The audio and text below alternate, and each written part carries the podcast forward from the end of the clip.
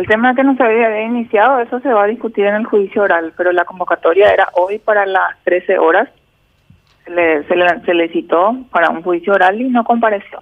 Y el código a mí me habilita que si no comparece a una citación judicial, es lo que corresponde declarar la rebeldía. ¿Y qué trámite hoy te- qué, qué trámite hoy tendría que realizarse en, en- en su juzgado? Hoy tenía que realizarse la audiencia de juicio oral y público en el marco de una querella que ha sido instaurada en contra de la misma, por difamación, calumnia e injuria. Ahora, por lo, por lo que dijo ella en Costa Rica.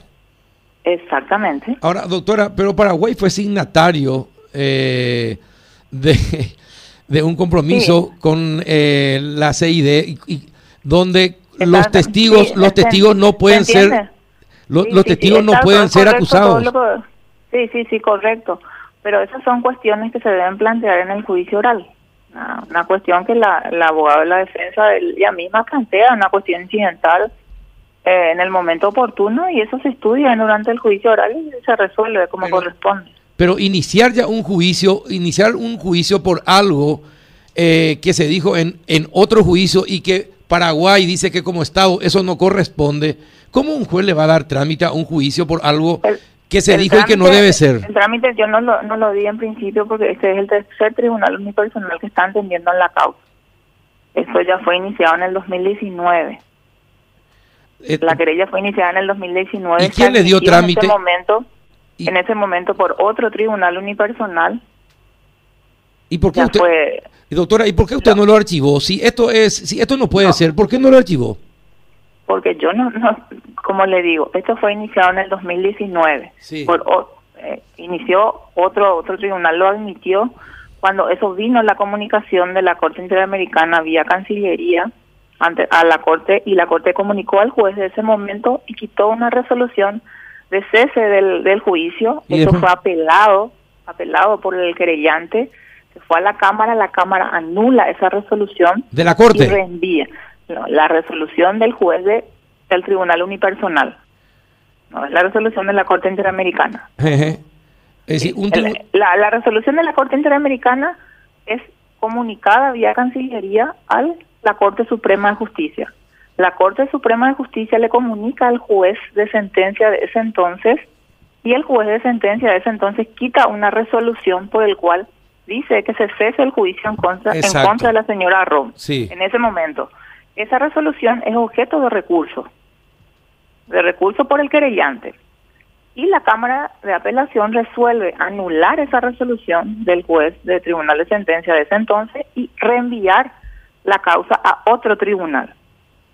pero Reenvía a otro tribunal y vuelve a pasar casi lo mismo, donde la, la Corte Interamericana comunica una resol- otra resolución, la creo que era de noviembre del 2019, a la, a la Corte Suprema de Justicia, la Corte le comunica a la jueza y la Corte y la jueza de ese entonces, la segunda jueza que entiende en la causa, desestima la causa, desestima. Y es también objeto de recurso por el querellante, va a la Cámara de Apelaciones otra vez, la Cámara, otra Cámara, por supuesto, no la misma Cámara anterior, anula la resolución de la segunda de la segunda jueza que intervenía y reenvía la causa otra vez.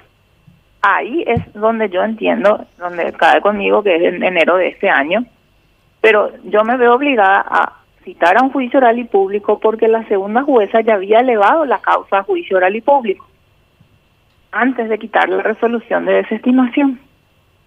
Entonces, A ver, la, la jueza, si, a ver, si la jueza, Sí. si la jueza desestimó, eh, la desestimación vino después de haber, eh, de, de- de haber- de haber, eh, elevado la causa ah, juicio bueno, genial, pero desestimó. Es decir, que lo Sí. último que hizo la jueza fue desestimar. desestimar, desestimar y eso fue objeto de apelación. Claro, Fue, fue a la Cámara, Sí. fue a la Cámara y entonces cuando la Cámara anula, ¿qué anula?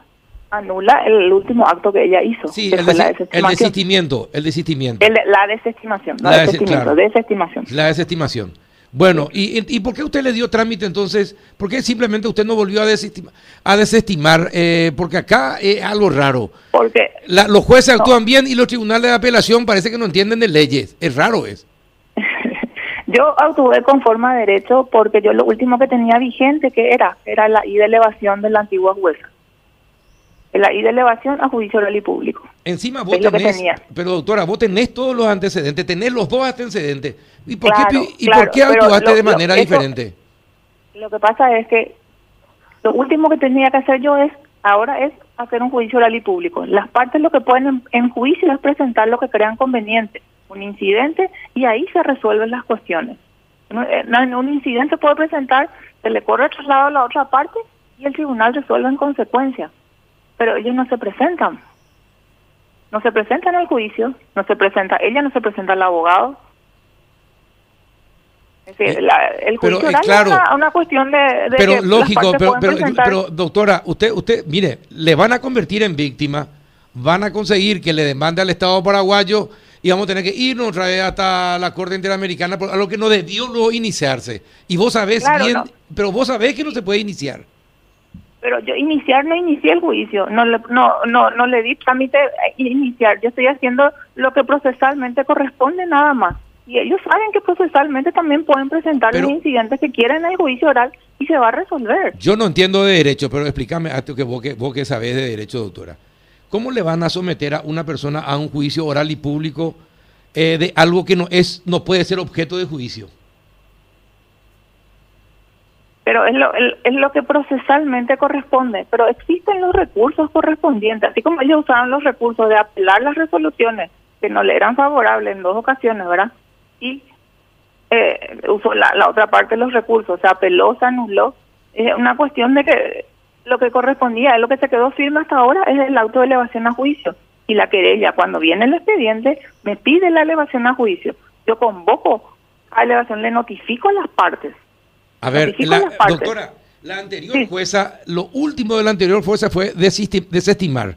Sí, no fue no fue no fue elevar a juicio, lo último de la última jueza de la anterior jueza fue, usted me dijo recién. Sí.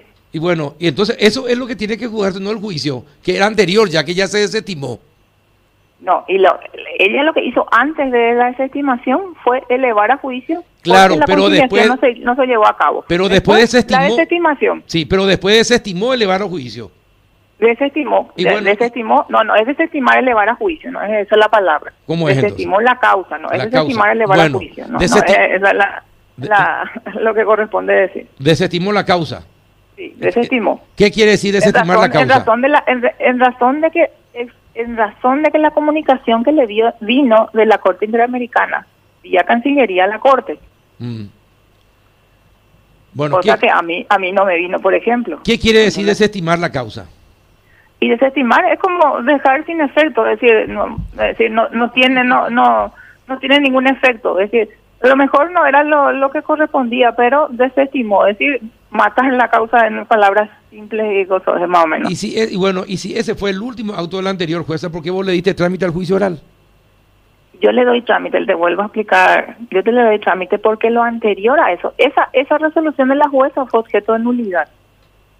Esa esa resolución fue objeto de recurso y la Cámara lo que hizo que dijo, eh, declarar nulo esa resolución.